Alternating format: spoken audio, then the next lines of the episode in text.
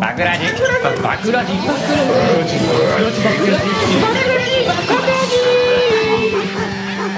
バクラジ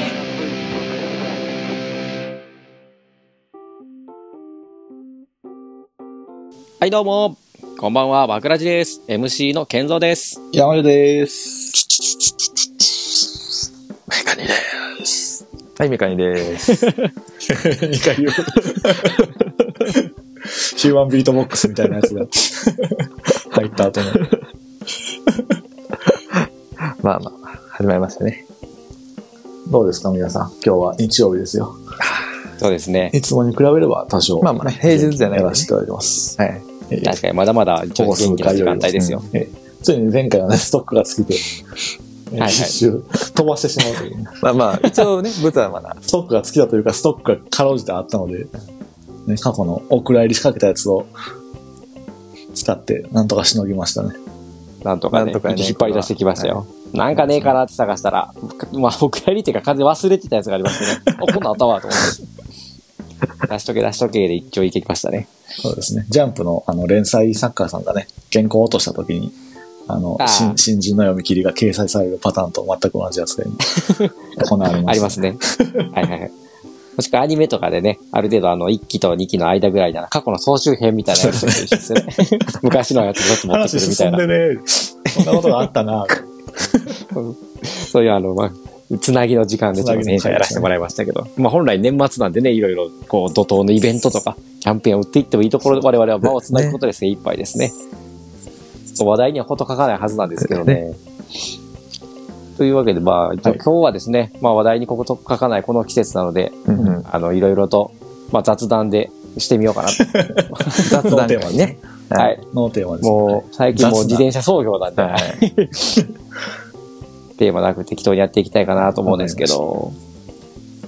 まあでも一番僕は最近まあちょっとこのノーテーマで喋るんだったら何聞きたいかなっていうと、やっぱ最近あの、会社の方でもね、年末調整のあの、書類とか書くことがありまして、まあはいはいはい。あそういうのでねあの、還付金お金いくら返ってくるなとか、はいあとまあボーナスの、12月なんでボーナス入ってきたなと思うんーで、うんまあ、そんな多くはないですけどね、一応なんとかいただけたので素晴、らしい。そういう時にちょっと思ったのは、山湯さんの今年の年収っていくらやったんやろうなって、ちょっと気になるところですよね、気になりましこたね、れ。これは。僕も気になりました。えねえいや、ほんまにこ面白いよれ。ねいやらしい話。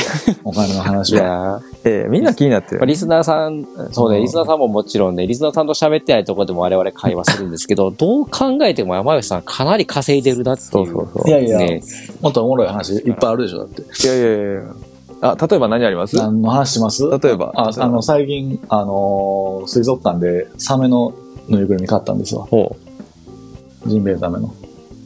で、本棚に飾ってますね。おーこのい話や、すもうる10ゼロで年収で 年しょ。こ収トークれかな。 100ゼロで年収でしょ、これ、おー話的には。全然届いてないですよ、パンチが。全然やね。食べっ子動物、ジンベエザメのパンチが食べっ子動物知ってる食べっ子動食べっ子物。動物ああ、バスケットね。うん知ってる食べっよ。子動物の亜種で、食べっ子水族館っていう、チョコレートでコーティングされた食べっ子動物あるの知ってる。知ってるかも。お、この話しようでしょ。いやいやーどの水族館のやつが一番好きっていう話。水族館より山湯の練習の方が楽しいな。どっちか、どっちか、どっちかっていうと楽しいな。ー。まあやばいな前さんの年収で買えるこいつらが魚の話とこかいがいついらかがな食いつく話題ないのに。山湯と水族館の話散々俺したからな。大学院の時に。最近寒くなってきましたね。 確かに確かに。ね。寒くなってきましたね お。鍋が美味しい季節になってきましたね。そうですね。確かに。お鍋の具何が一番好きですかね。おお鍋の具ですかかなね。牡蠣。かき鍋いいですかきかね。き鍋いいですよね。えーいいですよね。お鍋の種類もいっぱいありますじゃないですかいね。やーキムチ鍋、豆あー乳でも鍋とかねね、。こういうトークね。こういうトーク他でもやってるしね。季節そうなんですよね。FM、FM はですよ、こういうトークが通じるのは。FM ラジオはですよ。やっぱこれ、どこでも誰でも聞けることいやですそうそうどこでも誰でも聞けるラジオでいいじゃないいでや、すか。ここでしか聞かれへごん飯の情よ報うながラ楽しジいオになろうよってね。言ったじゃないですか。ご飯のような空気のような。邪魔をしない。大体がね。爪痕を残さない。そういうラジオになりましょうよ。じゃあ別にラジオの収録止めてもいいんで、やばいです よね。練 習だけやっぱちょっと見ときたいよレねッ。クボタンは今止めようと思ってる。 いくもうら趣か旨変なわーっってて。、本末転倒ぐらいで。いやな、普通ですよ、普通。普通にちょっと。いやいやいねや、もそう、言っ普通言ったが通りねで、すから。山湯の。山代さんうのん。年収の、その、副業と本業の割合とかでも、だけでもちょっと教えてくださいよ。あ、学校は言わなくていいから額はよくないけうど、んただ副業の金額がどうしてもなんかかなり膨れ上がってる気がしててね。そう、うん聞いてるだけでも、え数十は余裕で超えてるよね。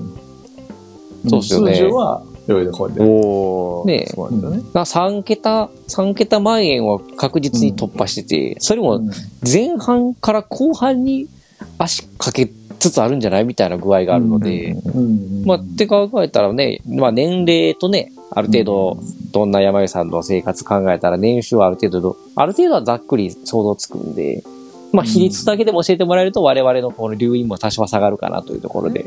うんまあ、比率ね。比率。比率でいいよ。本業とのね。そうそうそう。そうですね。最近ね、あの、寒くなってきたんでね、ついに靴下をね、長いやつに履き替えたんですよ。ほうほううほんで、その長い、話する。う。でもね、わかるですよ。靴下、最近靴下でね、 ちょっと一つライフハック見つけたのはね、あの、す靴下って3足4足セットで買うんですけど、僕結構。い。あの時に全く同じもの3つか4つ買えば、あ一つ二つなくなったそれりやってる、穴開けても、そう、賢いやん保。管が効くんですよねユ。ニクロでやってる。3足1000円のやつ全部同じやつ買ってやってる。そうそうそう。おー若い時とか、ちょっと前までは僕別々の買ってたんですけど、だあってる。片方なくしたらもう片方も死ぬもんね、実質。そうそ確かにう、ねそうなんですよ。そのリスク回避するには同じもの買えばいいんやっていう話を。素晴らしいライフハックやで、それ。でしそょうライフハックどんどん出していきましょうよ、今日は。そういう回でしょ。お、ライフハック出しちゃいますいらっしゃいますで、山優がやってる、その ね、副業ライフハックをちょっとまずは教えてほしいかな。そうですよね。なんかまずは生活を豊かにす る。っていうか、直接的すぎんだ、それ。 豊かにはなるやん。でちょっとしたライフハックうでんすちょっよ、ね。としたライフハックやハックで。って言うもんそねういうのって生活の質を一つ向上できる。そう生活の知恵ではないよね。だっていやいやいや。お金があれば、生活の知あ恵れでだしけょいいみたいな話になってくるから。この現代社会をねそう、この荒波の現代社会を乗り越える一つのライフハックですそうよ。そうそうお金の稼ぎ方そうそうそまあう、ねライフハックですわ。そうそれはね、そうですね。まあ、さっきの話。あ、比率ですか。えー比率ですね。えー1対お1ちょいやね。お1ちょい。ど、どっちが1対1ちょいどっちが1本業本が、本業が1。本業が1で、副業が1点ちょい、?1 点なんぼってこと、 ?1 点ちょい。これまはあ、まあ、やばほいぼ1やけど、ちょっとまくってるぐらいの。えこれはやばいこれ2馬力ってことですか ?1 人1で。人2馬まあ、一力。人でね。 え だったらどっちが本業やねんな話してくれる。確かにね。本業が、ほんまそうやなもこっちね。おー、これすごいっすこれね。はすごいわ。これ、これとんでもない金額稼いでますね、これ。まあ今年はね、まあ、当たり年でしたね。いや、もうやばいよ、やば踊い。れこれるは。方で言うとこの当たり年ですけど、やっぱり10年に一年えっ、てなんですかやばいよですかやばいよこれ。ややばいよやでばす。いよ、やばいよさんですか 全然思んない。やばい。やばいです。今何、何歳でしたっけ34代。 ?34 ですか ?34 はいのあの平均年収が一応出てるんですよ。統計で。お、いく、いくらなんですか平488均。万円でございます。それは何手取りでこれは手取りかな年収、あ年年収収っていう言葉やと多分、どっちなの総収入です額面か。多分、額面やと思ほうほうほうまあ、これは全てを含んでるからね。まあまあまあ。うう。んまあそう。平均と中央値は違いますからね。まあでもまあ、平均として488と。まあ、大体500としましょうと。うん。うん。おーでもやばいよ、それはさ、やばいさ、2倍。二倍だってそれと1対1でさえもう1000万プレイヤーですもんね、ほぼほそぼう。いうことですよ。で、平均を少しでも上回ってしたたららももんう、だったら、ももう余裕う、で。もう2000万、3000万の 世界で3000す万いよく。よ筋肉マンですよ。ちなみになんですけワどン、パワーズ2000万パワーズですよ。ちなみに別の統計がありまして、はいほう副業で月いくぐらら、い 統計で攻めてくるね。はい、データサイエンティストなんで ね、僕は。リストは怖いな。はい。一言もしゃべ、秘密しか言ってないのに丸裸にされる。あの、月額収入で言うと、30万超えてますよね、それ。平均でいったとして。絶対超えてるで、それやったら。うんそうなると、もう副業やってる人の上位3.5%以内に入ってます。何それ、どういう、あれがどうい。うこと全員のその、月何ぼ稼いでますかっていうので、で、1万円未満の人がもう50%。副業やってる人の中で。副業でっていうそこうとそうやってる人の中100人で来、ましたらダメや。そうそうそうそ。そういう平均は何ぼぐらいなの平均はね、平均は、えー、47,455円です。あおー。わ、もうそれでも十まあ、十分分。かなと思わせとくすけど、よく考えたら、山井さんその30万以上なんですもんね。そう。だからもう上位3 100万以以上上の人の人ははね100万以上の人。 100聞くってことは月100万以上いってるんですね。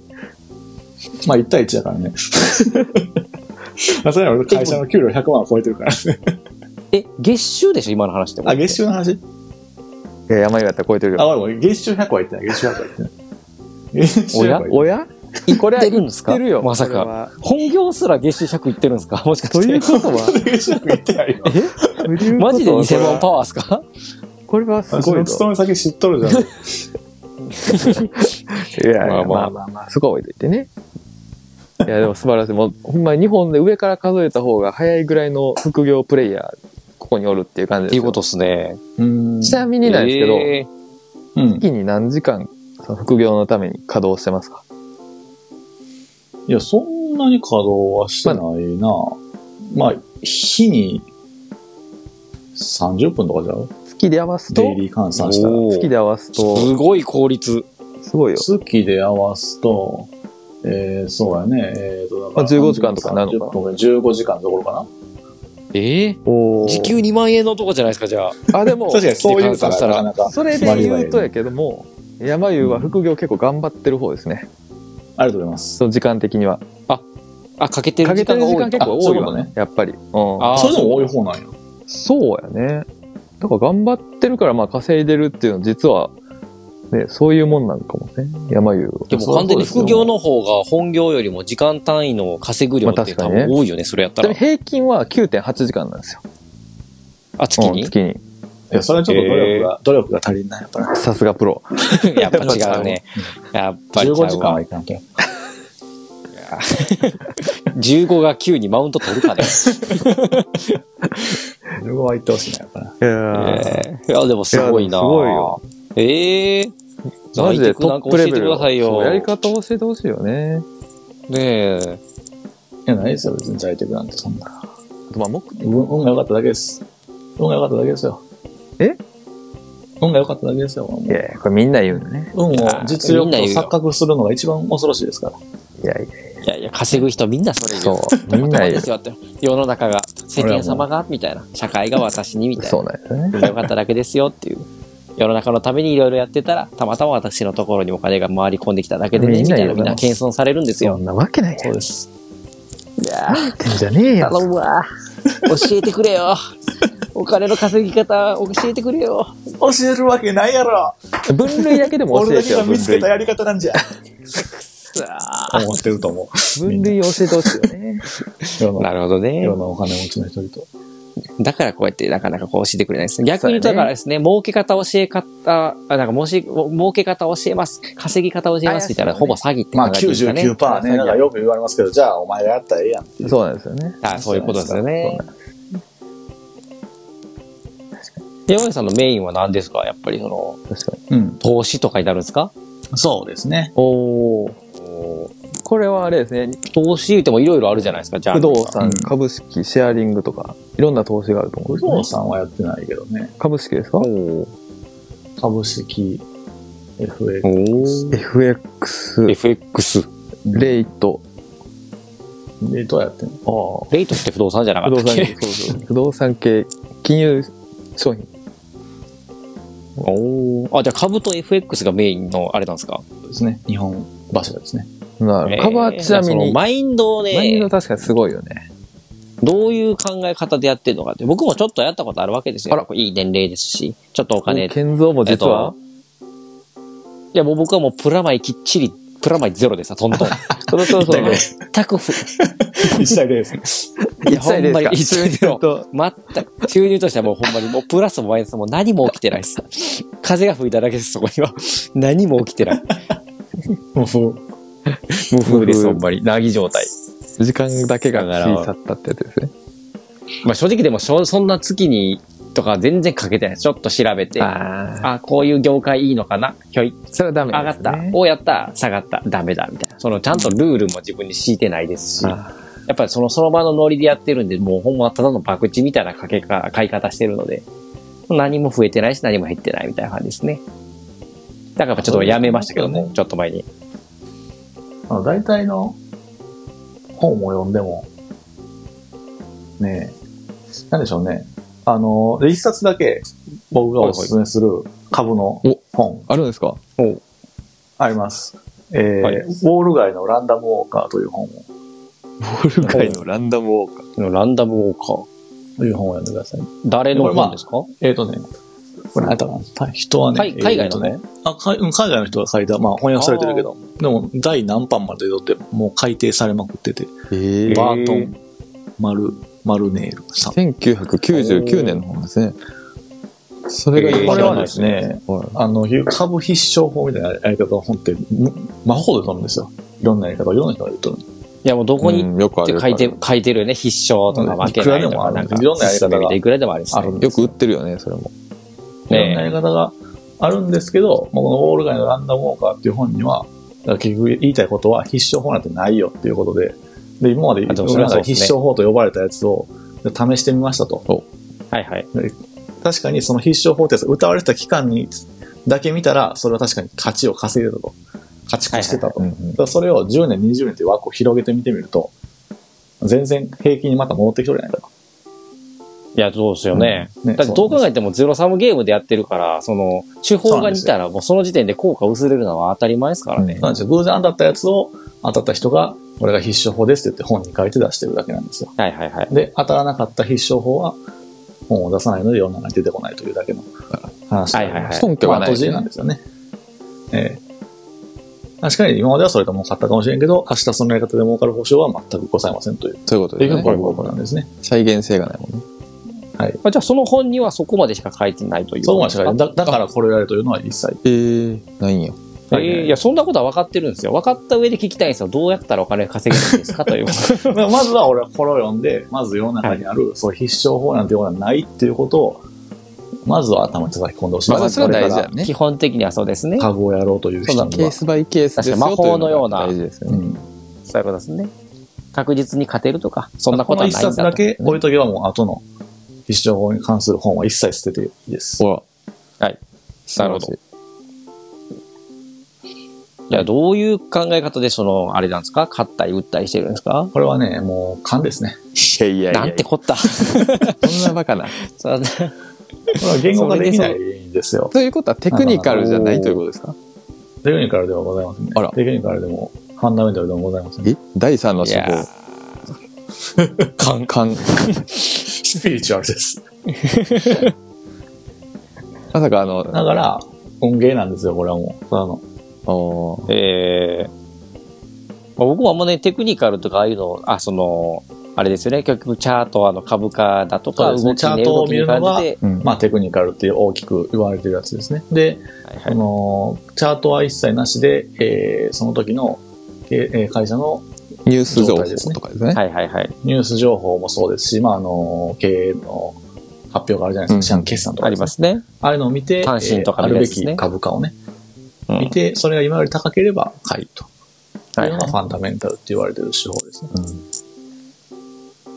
い。そういうのは、でも確かにどっちもまあそんなになんというか、まあね、僕もなんかやりながら、ちょっと勉強しながら、なんかどっちもそんなに、なんていうか、すそういうことじゃないよなっていう漠然とした違うなっていうのを感じながら、でもどうしたらいいかわからないので、そういう理に頼るという理屈ね、ちょっとした理屈に頼ってしまうというのがちょっとあって、で、それではやっぱり勝ったり負けたりで、あーなんとも勝っても嬉しいけどなんで勝ったんだろうやし、負けてもなんで負けたんやろうみたいなのがわからんままで、なんかこう、もやもやした感じでしたね。一時株をやってた時は。そうですね。だから別にもうこんなに勝てる年はないと思いますし、今後も。あ、今年はコロナがやっぱそういうまあのわかりでやすかったからね。かり調子良かったんですかね。なんかそのわかりやすいことがあそう起かきたもしといれうなかい。ね。ちょっとわかりやすいところにありました行っね。て、これは上か下に跳ねるなっていう時に、うん。はいはい。まあまあの金額をいったら運よく運がいい方に当たる方におー跳ねてくれたというのは結構でかいですね。まあでも確かに、ただコロナ大きく動くのは分かったけど、どっちに動くかって全く分からんかったじゃないですか。結果的に今株価上がってますけど。うんそうですね。一回そこの方まで来て、またグイッとねまあ、山湯はスピリチュアルでね、乗った。そこで勝った感じですか。え。先祖か何かの霊が、今やみたいなこと言ってくれたんですか枕元に立って。押させたね。はいや スピリチュアルなんでね。うんやっぱ墓参りせなあかんね。それか。年収倍増計画はまずそこまずはから墓参りか。これごも先祖大事ささんのところから。靴を揃えなさいとか、トイレ掃除しなさいとかこと言いが言いがちなん です よくあるやつね。風水がね、やっぱり地脈がね、脈が乱れるからね。ちなみに、その、勝勝率というか、利益率で言うと、何パーぐらいいってるんですかね、年利で。利益率ってなかなか難しいな、言うのまあ、が。 100万投資して何本儲かったかみたいな。うんあ、そういうことそうそうそう。投資対効果みたいなので言うと、ああ、最高か。うんなんぼっていうんだよ。なんぼやろな。難しいな。まあ、まあ、倍とかになってると。倍 倍ですか逆に言うと、本業の年収の半分ぐらいは、投資部ここんんななこれやばいやつだぞ。うん、少なコくツとコツよも、、コツコツ。 200万はぶっ込んでるやん、それ。そう、そうなるよね。よ。その、ああ、1回でじゃなくてねとはいえやな。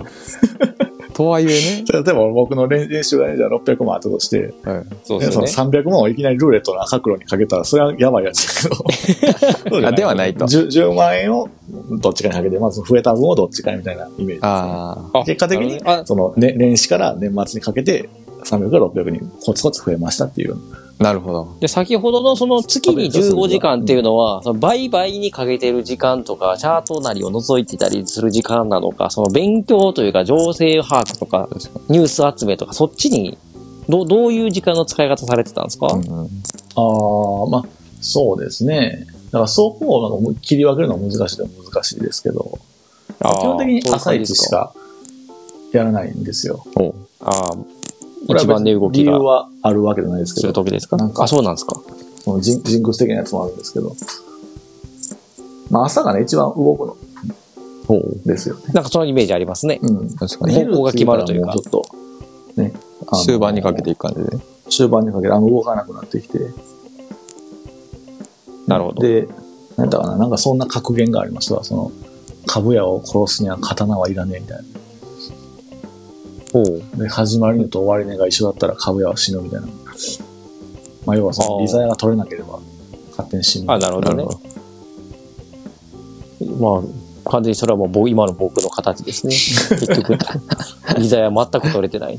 証券会社の手数料だけ負けてる。負けてるね、ねそれは。結果的に負けてるね。ちなみに注文方法はどんな感じなんですか、うんあの、その時の値段なのか、うん。差し値でいくのか、ああ、成り切ったやつね。何か。差し値ですね。な成るりほ切どりはねしないですね。おおさすが。これは確かに、やり方としては。おじゃあ、そうやっぱその金額で買うんだっていう意識があるんですかね。何らかのスピリチュアルでそうで数すね字が来るんですね。なんだかのスピリチュアルで数字が来るんで、あ、その数字3、で3、 5差しとくと。 はいはいで。 その数字で、そうですね。まあ、これはご存知ない方は多分言うと、ななんて言ったらいいですかね。成り行きと指し値っていう買い方があるんですね、株にはね。はいはい。で、今その場ちょっのと買う値で買っちゃうのが成り行き。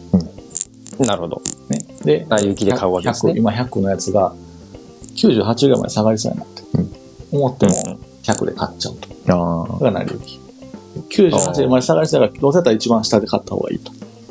そまあできるだけ買うだけそこ安にい方がいいですよね。買っといて98で、買い注文だけ入れて放置しとくと。これが指し値ですね。なるほどなるほどまあ基本的にはその株は買う人と売る人のバランスで、そうですね。あの、お金、金額が決まってるんでね。そうですね。 98円まで下がれば買えるけど、そう99です円までしか下がらんかった時には、その株は買いたくても買えなかったそとうでいすうことになるので、それを避け、あそれを踏まえた上でも、だから、成り行きではなく差し値で、このもの株はこの金額で買うんだって買ってるわけですよね。そうですね。ス買えピなリかっチュたアらルの効果で。買えなかったら諦めなさいとご先祖様が。なるほあ、ど。やっぱそういうことですね。勝てる試合優だ秀けやボレれー持ってます なぁうちのご先祖様そういうのないからなぁそうですね。朝、朝一仕込んで、えー、一日終わると。なるほど。まあそういうでそれが流ですね、、まあ、数日経ったら増えたり、みたいな感じなんですかね。そうあのあ例えば買いで入って売るときはどうやってるんですか、それも指値でもう決めてやってるんですかなんぼになったら売るっていうのもそう、そうですね。そうですね。もう買った瞬間に決めるんですかえ、もうその出口戦略を見えてある出状態で口買うん戦ですか略をはあるよ。あの、プラス、それも自分ルールやけど、プラス何円とかっていうのもその場で、もう買う時には決めてるんですか買う時に決めてって、一緒にもう買ったが成立したら入れる。じゃあ逆になんぼ負けたらもう損切りするっていあうそれのももだから損切りですね。やります。へえ。それはいやもう、ある程度、もう、勘ですか何本ぐらいかなとか、何本ぐらい買ったら、から、このぐらいかな何本ぐらい負けたらかなっていうのまはたスピリチュアルであすまたスピリチュアルか。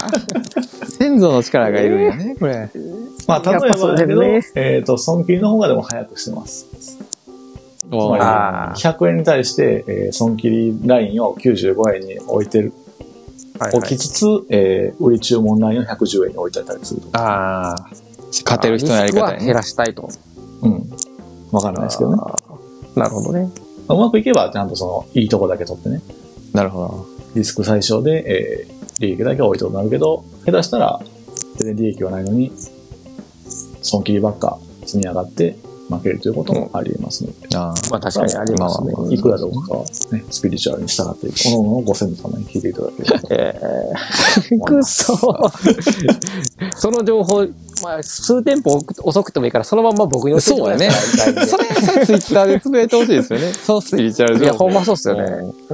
いや、当たるも八家なんでね、これはもう、人様にとても恐ろしくて、まあまあ教えられないですよこ投資は自己責任ですれかはもう。らね無。責任ですから、これは。えーじゃあ最後、最後にね、なんか山代さんの中で一番これはスリリングな売買だったぜみたいななんかあります相場師としてね本業相場師の山口さんからしてやっぱりねまあそうですね業界だからそれこそ業界とかですけどね。コロナで、あれは4月ぐらいか ?5 月ぐらいかはいはい。日経をね、いじくってたんですよ。あ、買ったりってことですかいじくってたんですあ専門用語で買ったり売ったりいじくってたというんですねいじくってたね。 あれ、操作する側っていうこと見えざる神の手ってここにあったみたいな 介入はしてないんですけど、 日銀法みたいなことじゃないんですけど。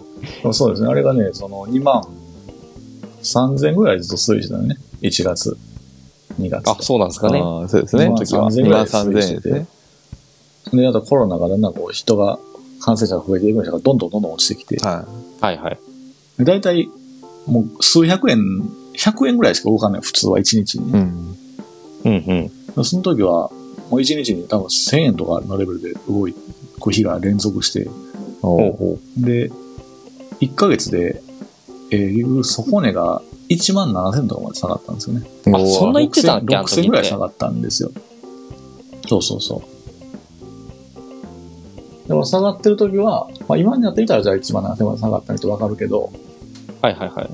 下がり続ける時はじゃあどこまで下がるのかわからないじゃないですそこが見えわからないですあか。れでも歴史上7000ぐらいまで下がっとるわけですよ。おおそうですね。なんかね、1万切ってる時もあったっす1も万んってねいう。時ありましたよね。しかもそ民主そん党なに時代は。そんなに、確かそうにねそう、遠くない最近というか、うだからそこまで行くんちゃうかみたいな、ー。2009年が1万切ってる時代があります。あったんでね。だからこの規模感のわからない中、どこで反転し、すんねんと。あうん。だから反転したもん、そのフェイクでまたちょっと上がってまたガンって行くんちゃうかみたいな。あ。あはは。邪魔し上げてるんですよ。それは確かに。これは怖いよね俺もやってた時あったよ、そういう時。自分が持ってる株がすげえ下がって、 え、損切りするべきなんでもな、みたいな、戻ってくるパターンもあるし、みたいな、あの、なんていうんですか、振り返ってみたら、あの、結果なんでいくらでも言えるし、解説できるんですけど、その当事者って、その時、値動きしてる時ってかなりわかんないじゃないですか。明日どうなってるかっていうのが。わからないで、それって理屈じゃなくて、多分買いに入ってる人の感情だったり、投資機関家の、きえ、投資き、え、投資家の、機関投資家か、うんうんの人らのまあ動きだったりするわけで、結局感情が強いのかなと思うと分かんないですよね。そうですね。また日経に連動してると言われるそのダウがね、うんアメリカのはいはい。やつね、まあ、あの、日経225みたいなやつですわ。あれがまた日本以上に下がっとると。うん。ってなったらもう下げの要因が強いわけですよ追従ねするんちゃうかとそうそう。おお。いう空気が、まさかその時に山吉さんが、出てるのか、こまさか、こやっていうところではい。入ったんですよね。勝ったんですか行きましたね。おお。そっからちょっと下げて、ただ、えーいくらで入ったんだかな結局ね、一番そこがね、一番6550らしいんですよ、この今、はい。見たデータによると。ほうほこれに対してね、えっとね、1万7000のとこでね、エントリーしたんですよ。素晴う。らなるしい。ほど。でほぼほぼ、ほぼそこやね。下がったんですけど、そうですね。1、2日間で500ほど下げた後、そこからまた返してですね。はいはい。で、まあちょっと2ヶ月ほど持ってたらまた、えー、2万3000まで戻りましてね。 1万7000がえだって2万普通に3000になったと。とい。といううことですよね、これっ。ていうぐらいですよね。だっっててことで別すねに今も日経平均は全然2万超えてますもんね。なんなら2万5、6千ぐらいいってますもんね、確か。 2万6000いっちゃってますね。まさかまだ持ってるんですか、山地さん。これは理覚せずに。ほぼない、ほぼないですね。あ、もう、打ったんですか。売りましたね。しあーかもその時は、あいわゆるレバレッジのやつをかけてやったので、怖いことするね。あ。おー レそれはバもうレバリッジ。やめなまんかした。十も持ち金額の10倍ぐらいまでリスクし背負いながら引っ張れるやつですよね、多そう分ですね。そうですね。あ、それ、それでなんですか今年の副業の年収のほぼ、ほぼほぼ叩き出した感じですかそこは結構まあ、いったね。すごいな。あそすごいなあこれ数百。かけれんのがすごいよね。すごいな多分、まあ、まあ、またいや行くやろ。ほんまそうやなまた上がるから買ったらええやろっていう人も何百万人通るけど、実際レバレッジかけてリスク取ってまで買うっていうのがね、確かでに。きひんよね。その、山井さんが今からレバレッジで1万7000円からエントリーするけんっていう情報だけそう得たとこでさその日に教えられてうんも俺多分乗れへん。乗らんの俺も。 1万5000のラインは割らんのじゃないかなっていう、なんか、漠然としたスピリチュアル確か。 信が、スピリチュアルによってあったので、やっうーんぱ墓参りやな。くそこれはえぐい。さすがやわ。やべえくいな無理ややっわ。ぱ、なんやろ。無理やな無理。俺にそもうの、無理やわ度胸もないし、勘もないわ。ほんまメンタルやと思いますわ、これは本当に。あまあ確かにメンタルいるわ、これ。メンタルスポーツですね、これあーほんまメンタルにス。ポーツだと思います。無理っすわ僕も始めたばかりの頃は、もう、なんか、数分おきに見てましたね、あチャートを。ああ変わってない確かに、それはわかるっすねあ、あ。りますよね。やっぱりもうそういうのも、そういう見たところで結果は変わらんわけやし、自分の、そうななんんよか勘をね。信じて、どっかに構えれるぐらいにならなあかんのっすね。そうですね。まあ、余剰資産でやるのが大事ですから、これいは。いやい。や、その金額余余剰剰じゃないっしょ、確実に。俺やっぱり資産でやってください。ぜひ皆さんね。そしたらもう捕まってもね、長期的に持っときゃいいじゃないかと。いろいろ塩漬けになってもいいじゃないかという気持ちでね。 まあ確かにね、そのぐらい焦のっ。てね。そうそう焦って、変なところでね、成り行きで打ったり買ったりしちゃうのが僕はあんま良くないんじゃないかなという。まあ、そうですよ思ってまね。すね。いや、もうまさにその通りですそうね。ですね。わかってるけどできないシリーズですね、それ。 いやいやね。相場は明日もあるというね、格言がありましてね。まあその通りなんで別に。もう今日別にね、何もしなくてもいいじゃないかと。見てるだ見てるだけでもいいじゃないかと。あはいはいはい。いやこれわかるんですけどねなかなかできないですよねメンタル強い な。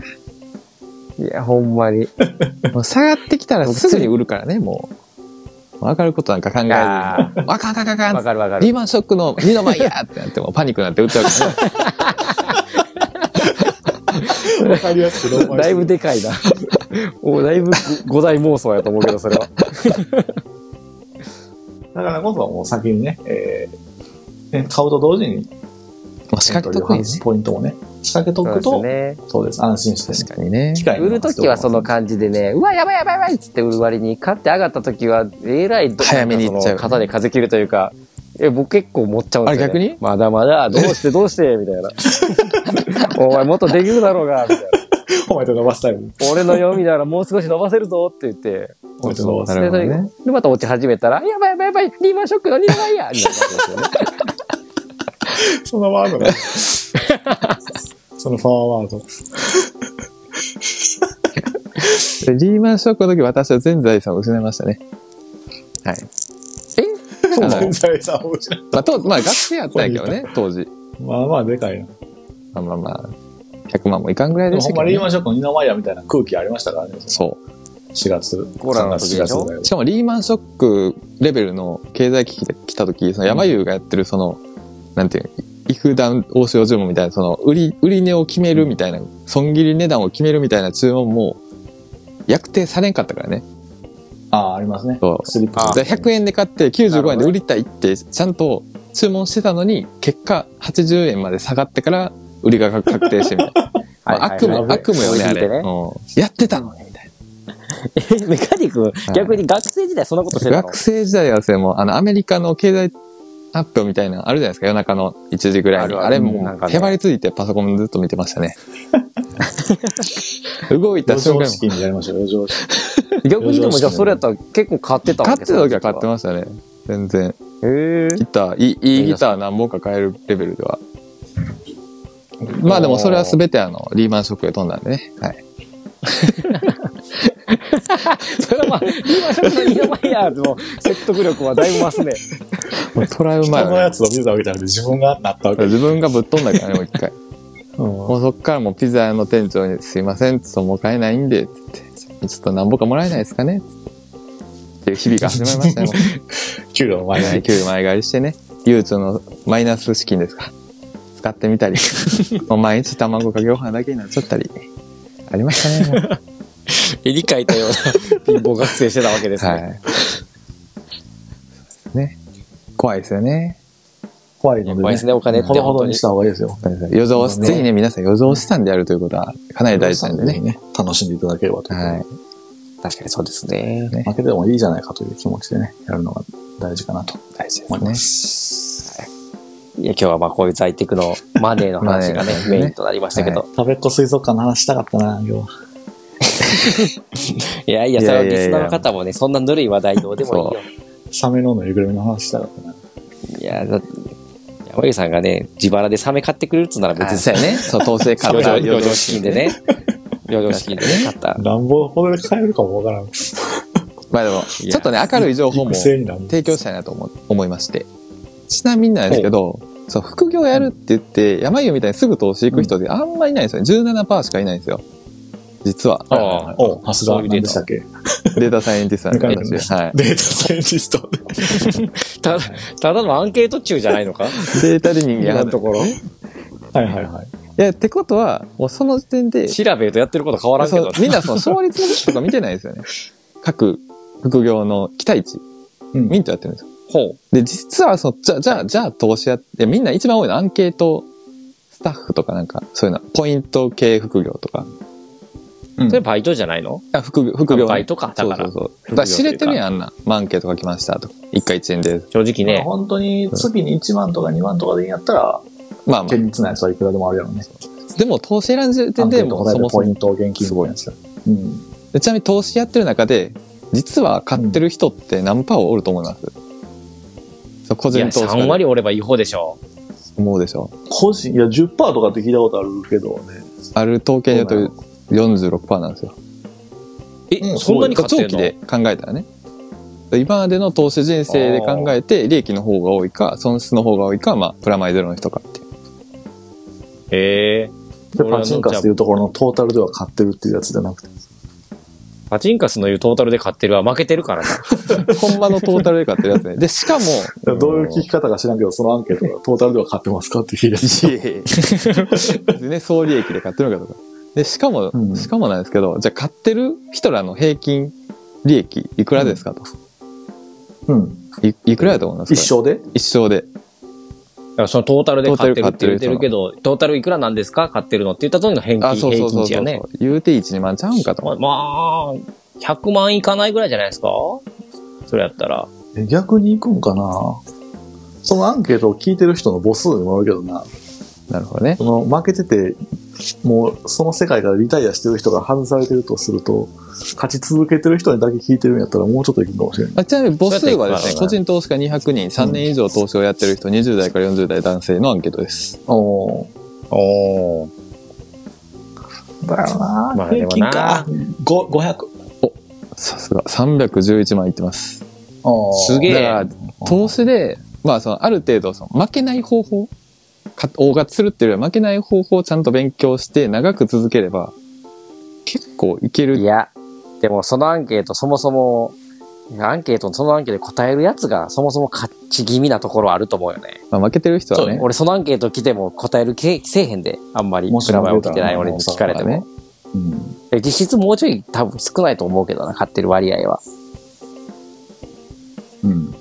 そうかも割合しれ的にはね。個人はね、大体多分その投資信託だとか、ない。あそういうところがそ持っていってると思う。